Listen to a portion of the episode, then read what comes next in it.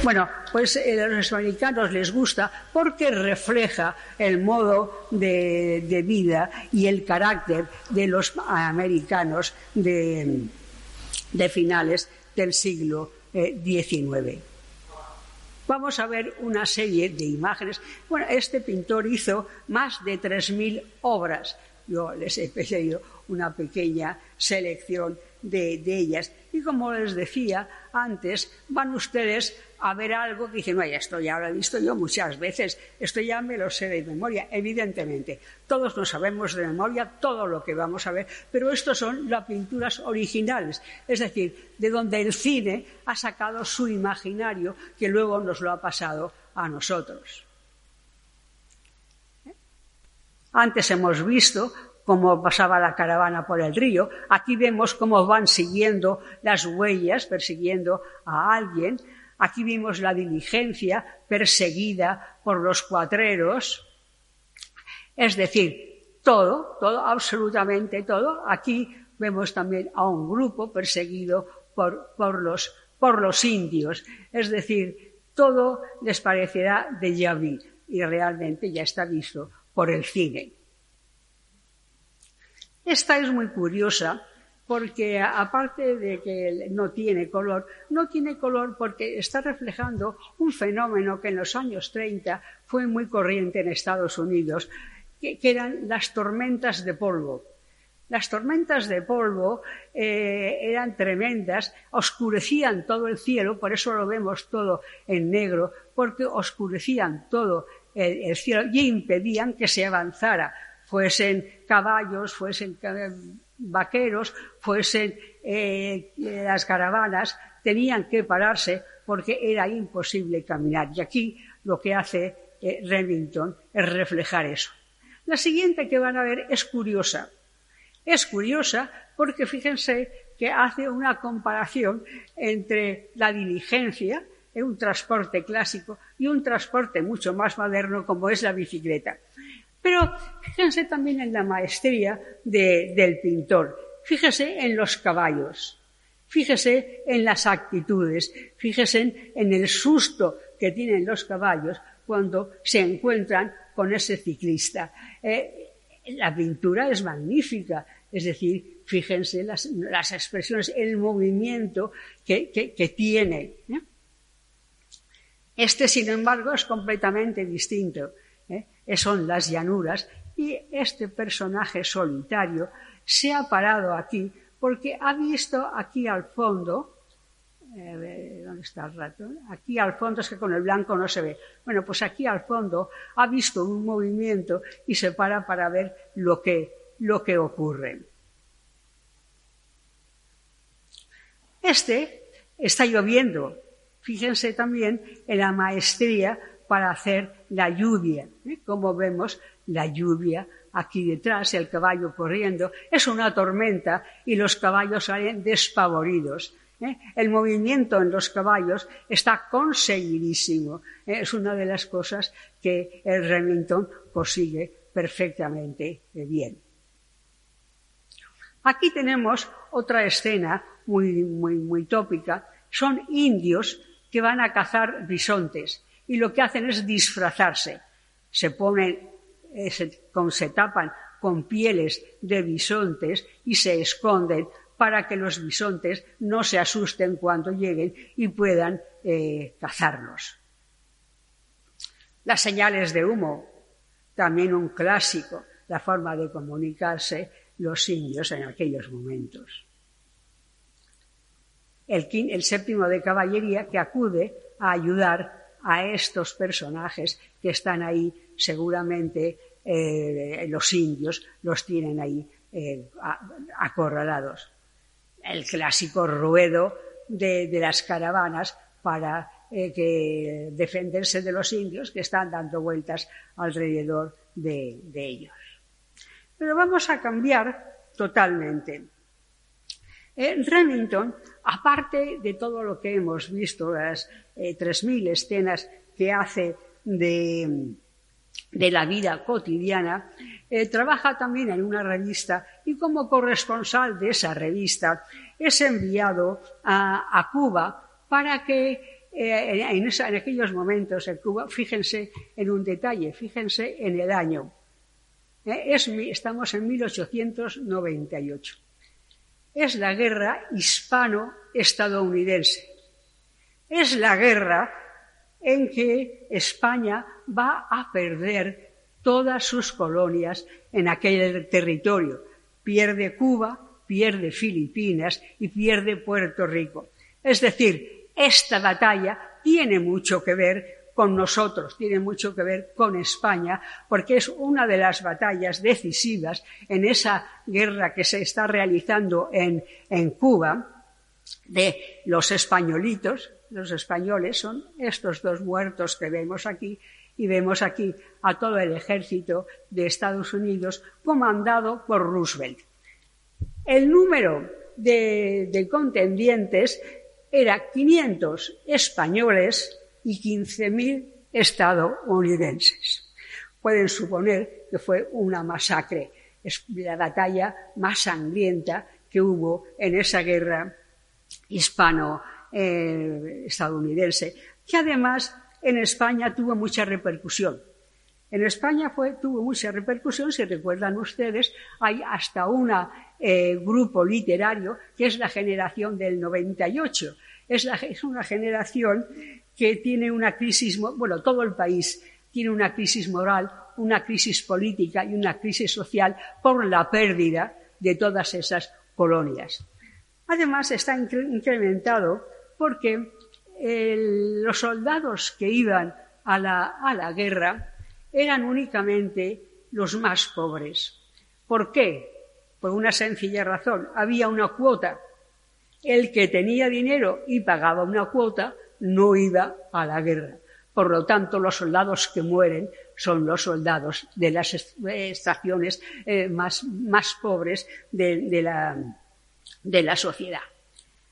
Eh, les voy a presentar algo que aquí en España también hubo un reflejo, hubo pintores que reflejaron esa, esa contienda. Yo les he traído esta por ser un pintor valenciano, Ignacio Pinazo, que hizo varias, varias eh, obras que hacían referencia a esa guerra. Es una referencia que en un principio no, parece tal. Quiero decir, aquí vemos a un grupo de personas en la escollera que pueden estar tranquilamente tomando el fresco. Pero lo que esas personas están haciendo es esperando a los barcos que traen a los soldados repatriados. Por eso esta eh, obra es una obra que tiene que ver con la guerra y por eso se la he traído aquí. Aparte de, esa batalla española que nos influyó tanto, eh, retrata esta, la batalla de Victor Wilhelm. Esta es mucho más cinematográfica, ha salido en muchas, en muchas películas. Es la batalla famosa porque el general Custer, uno de los generales más famosos del ejército estadounidense, junto con un grupo de soldados, eh, eh, tienen un encuentro con los indios y eran mucho menor el número de los estadounidenses que el de, los indios, no recibieron ayuda porque nadie sabía dónde se encontraban y murieron todos, incluyendo al general Custer. Y esto sí que se ha visto en muchas eh, películas. Para terminar con Remington, les traigo eh, dos eh, ejemplos de su habilidad con la luz. Es decir, era este cuadro que está solo iluminado con la luz de la luna, o fíjense en este otro con la luz de una, de una hoguera. Y para terminar con el tema, eh, no sé si ustedes leyeron hace cosa de un mes más o menos una noticia que daba cuenta de una subasta que había habido, una subasta en que se, eh, se subastó el revólver Colt con el que el sheriff Pat Garrett había matado a Billy el niño, dos personajes también muy cinematográficos. Bien, esa subasta, fíjense, hace poco, es decir, en el siglo XXI, aún sigue eh, este, repercutiendo eh, esa especie de leyenda del, oeste. Pensaban los que la subastaban que podrían sacar hasta tres millones de dólares más o menos. Finalmente, el revólver se subastó por seis millones de dólares. Es el precio más alto pagado por un arma de, de fuego. Con esta anécdota vamos a pasar ya al siguiente tema, es decir, al tema de la que tienen ahí, que yo llamo eh, American, gótico americano. Eh, los pintores a principios del siglo, del siglo XX eh, se dividen en unos que quieren hacer una, una pintura cosmopolita, una pintura internacional, una pintura moderna, una pintura que se acerque a lo que está haciéndose en, Europa. Muchos de estos pintores eh, tienen de estadounidenses únicamente el haber nacido en Estados Unidos porque eh, se marchan a, Europa y allí es donde realizan toda su obra. Tres de los más importantes son Mary Cassatt, es el Whistler y es Sargent. Estos tres pintores están considerados estadounidenses, pero toda su obra está realizada en, Europa. Por otra parte, bueno, el ejemplo de, ese camino sería esta obra que es de Mary Cassatt. El otro grupo, mucho más numerosa, son eh, pintores que reaccionan precisamente contra el modernismo europeo, contra las influencias extranjeras, eh, quieren hacer una pintura que tenga una, visión puramente estadounidense, que refleje escenas de la vida, eh, de la vida cotidiana. Es decir, quieren hacer un arte totalmente nacionalista que se aparte de lo que se hace en, en Europa. Aquí tenemos a mano izquierda, sería el ejemplo, el contraste entre los que quieren hacer un arte únicamente estadounidense o los que quieren hacer un arte más como cosmopolita. Esto, este movimiento sería el regionalismo rural. El regionalismo rural tiene lugar entre los años 30 y 40. Los años 30 y 40 son los años de la Gran Depresión. En 1929, recuerdan ustedes que es el crack, cuando se hunden absolutamente todas las bolsas en lo que se llama el jueves eh, negro y empieza la Gran Depresión. La Gran Depresión que fue realmente una catástrofe extraordinaria en todos los sentidos para los estadounidenses. Bueno, pues en esos años 30 y 40 aparece el regionalismo rural. Este movimiento quiere sobre todo eh, paliar un poco eh, esa imagen tan, tan desgraciada, tan desastrosa de, de la Gran Depresión y lo hace a través de unos cuadros, unas pinturas que transmiten tranquilidad, ¿eh? no reflejan para nada la realidad que en aquellos momentos ocurre, sino lo que quieren es, eh, en lugar de, enaltecer más, lo que quieren es que la gente tenga unos momentos de, de sosiego. Hay tres pintores que son los que se llaman el triunvirato regionalista, que son los tres pintores que encabezan este movimiento. Por una parte, Grant Wood, por otra parte, John Carey y por otra Thomas Hart Benton. Si se fijan, los estilos son completamente distintos, pero tienen todos en común el, que representan la vida rural. ¿eh? Se apartan totalmente de las ciudades y reflejan la vida rural porque creen que muchos de los problemas de Estados Unidos, incluyendo el de la Gran eh, Depresión, eh, se solucionaría si volvieran a las raíces eh, rurales. Vamos a ver uno a uno a estos pintores. Thomas Harberton es el pintor más moderno de los, de los tres. Es curioso que todos estos pintores que están en contra de la pintura europea, todos hayan pasado por París, todos hayan estudiado en París, pero luego han vuelto a Estados Unidos y la pintura que han hecho ha sido una pintura totalmente estadounidense. Esta primera imagen está sacada de, una hora de, teatro eh, que en el cine pasó a llamarse un tranvía llamado Deseo. la película es muy posterior a esta imagen que hace él de Tennessee Williams. Es una imagen dentro de ese, contexto.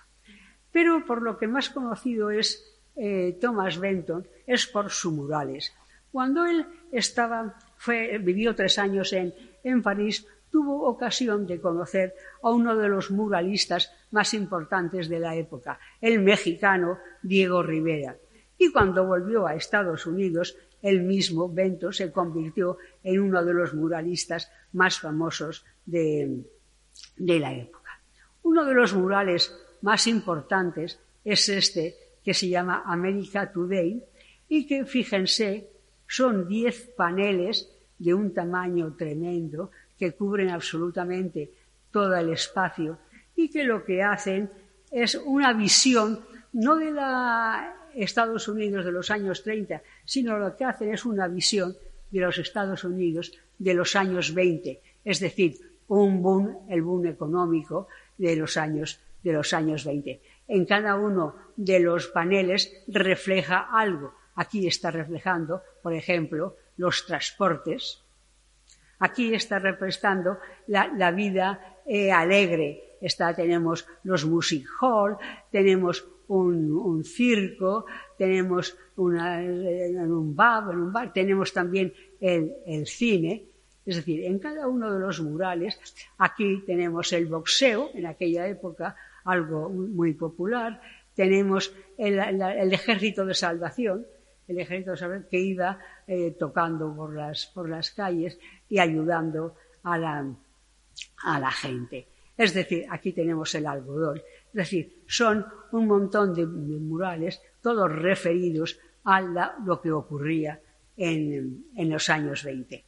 Volviendo, a, dejando ya el mural y volviendo a las obras corrientes, él siempre, la primera hemos visto que se basaba en un tranvía llamado Deseo, esta obra, bueno, la, pintura de, Benton eh, es una pintura como muy fluida, como con mucho movimiento, como, con mucho eh, eh, colorido. Fíjense en todas las obras y verán estas curvas innecesarias, pero sin embargo, estas formas son mm, formas que transmiten tranquilidad, que transmiten una idea más de, de sosiego. Esta obra está basada en una canción popular de la época, aquí vemos a los músicos tocando, y eh, la, obra de lo que habla es de una infidelidad. Un marido que cree que su mujer le ha sido infiel y lo mata, y luego resulta que no ha sido, no ha sido así.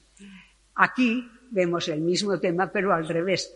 En este caso es el marido infiel y la mujer la que quiere matarlo, pero fíjense también en el movimiento, en la fluidez. Una cosa curiosa de, Benton es que cuando el regionalismo llega a un momento en que se acaba, como todos los, movimientos, entonces eh, Benton eh, se hace profesor del Instituto de Arte de, Chicago. Y allí va a coincidir con Pollock, con Jackson Pollock, es decir, con el pintor expresionista ¿eh? Si ustedes recuerdan el expresionismo abstracto, Pollock es el líder del expresionismo abstracto. Allí coincide con él y hacen mucha, mucha amistad. Aunque Benton trata de transmitirle sus ideas sobre el ruralismo, evidentemente Pollock no hizo caso. Pero sin embargo, a Pollock sí que le gustaba mucho esa fluidez, ese movimiento que tienen las obras de, de Benton. El siguiente eh, pintor de este triunvirato sería John Carril. John Carril pasa gran parte de su, juventud en una granja y eso le va a influir, aunque también vive en, eh, París una, temporada. Las obras son completamente distintas, ya lo ven ustedes nada más ver el estilo, es un estilo completamente distinto. Aquí nos presenta una escena de un bautizo por inmersión. Este bautizo por inmersión, Carrie lo había visto en, el, en 1915, una época de sequía, cuando los arroyos en los que solían hacerse los, los bautizos se secaron y tuvieron que hacer recorrer a una cuba para, para hacerlos. Eh, sobre todo, lo que hace Curry es eh, ver los, eh, los desastres naturales, es decir, a familias que están huyendo, que están refugiándose de los extraños, de los desastres naturales, para llevarles la convicción de que con la Gran Depresión puede pasar lo mismo. Es decir, igual que pueden salvarse de un, tornado o pueden salvarse de una gran tormenta, pueden también sobrevivir a, la, Gran Depresión. Todos los pintores, en cierta manera, estos del, regionalismo, lo que quieren es eso, es dar ánimos, dar esperanza a la gente. Antes hemos visto en la pintura de Remington una tormenta de, de polvo. Estas tormentas de, polvo movían miles, miles de, miren, esta es una fotografía, por ejemplo, ¿eh? fíjense el aspecto, ¿no? Todo ese polvo que te va, va, a venir, va a venir encima y las consecuencias eran terribles. Aquí vemos cómo el polvo ha enterrado al tractor y ha enterrado casi que totalmente a esta, a esta casa. Igualmente, lo que trata de hacer él es decirles que, todo tiene solución.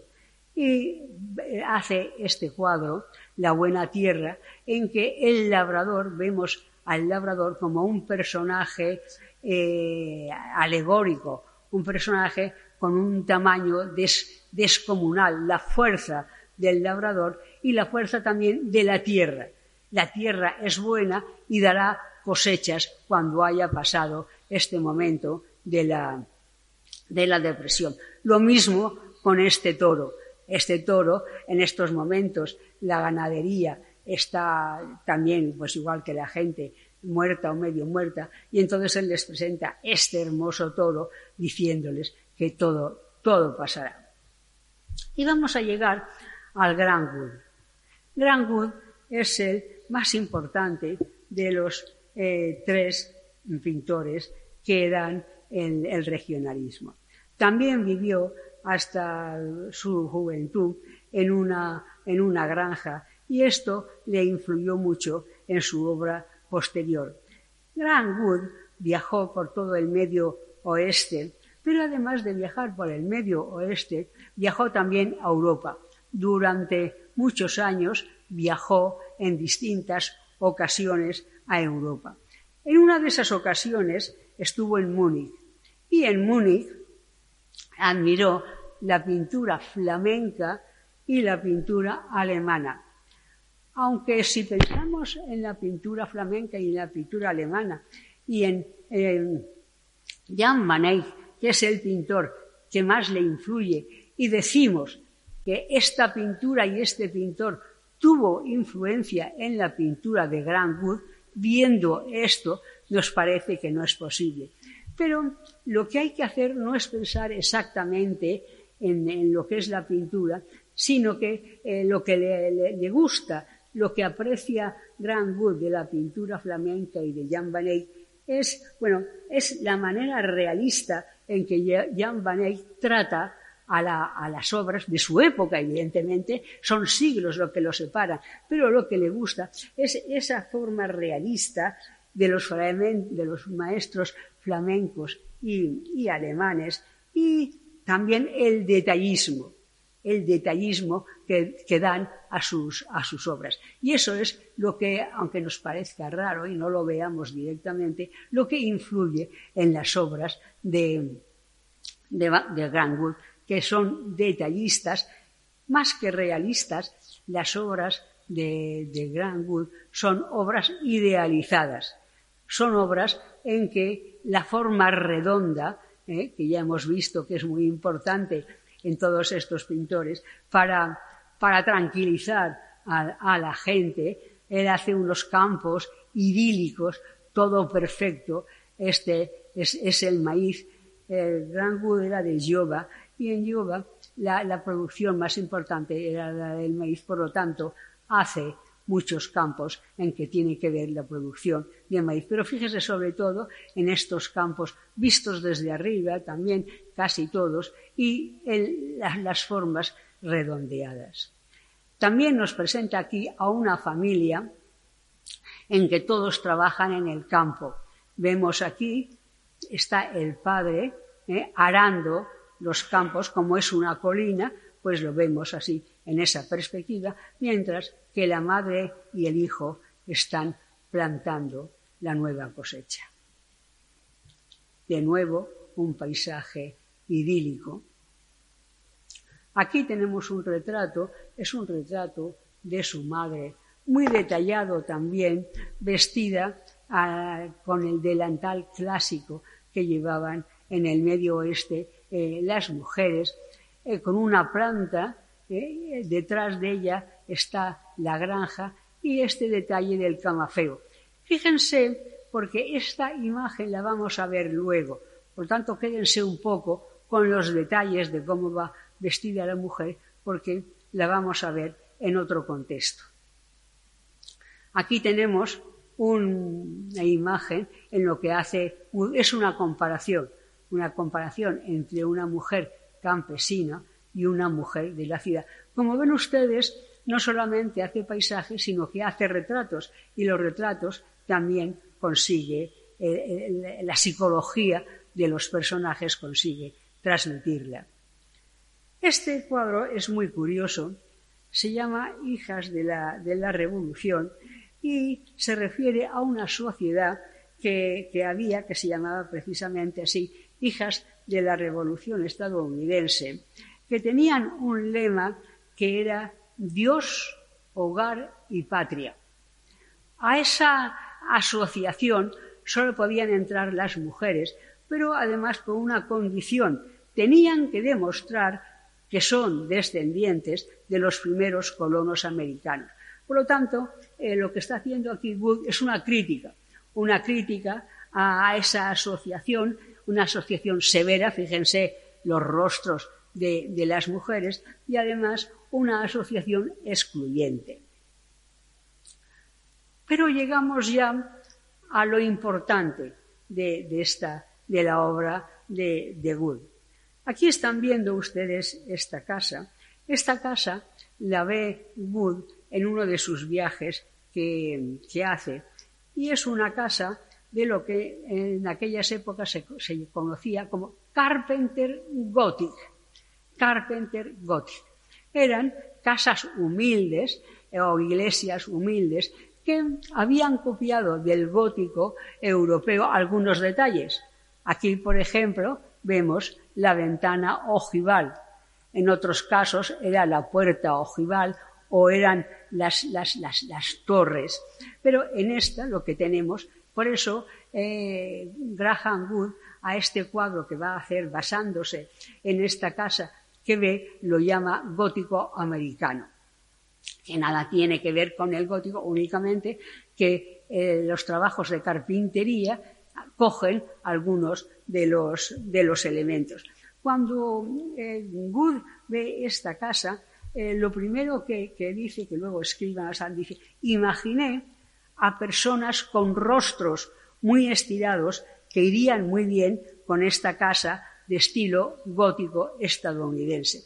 Él se imagina ya cuando ve la casa a dos personajes delante de la, casa. Los dos personajes que, que pinta son, por una parte, su hermana, recuerdan a la madre que vimos antes, que les dije que se fijaran, ven, va completamente igual vestida la madre que la hija. No es un matrimonio, como muchos piensan cuando ven el cuadro, sino que está representando a una hija y a, su, y a su padre. La hija que viste igual que su madre y que probablemente el camafeo es una, la única joya que tienen, digamos, la familia y que se van pasando de padres a hijos. Van vestidos como los campesinos, ella con el delantal, él lleva un pantalón vaquero con peto y tiene en sus manos una de las herramientas de, de, su trabajo.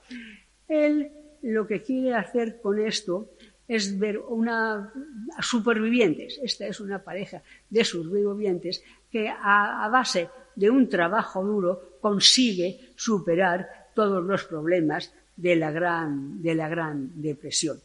Este cuadro, que hoy en día se puede ver en Chicago, fue comprado por el Instituto de Artes de Chicago por la cantidad de 300 dólares. Hoy en día sería una cantidad ridícula y probablemente se pagarían millanos de él. Este cuadro tiene como antecedente a este otro de Van Eyck.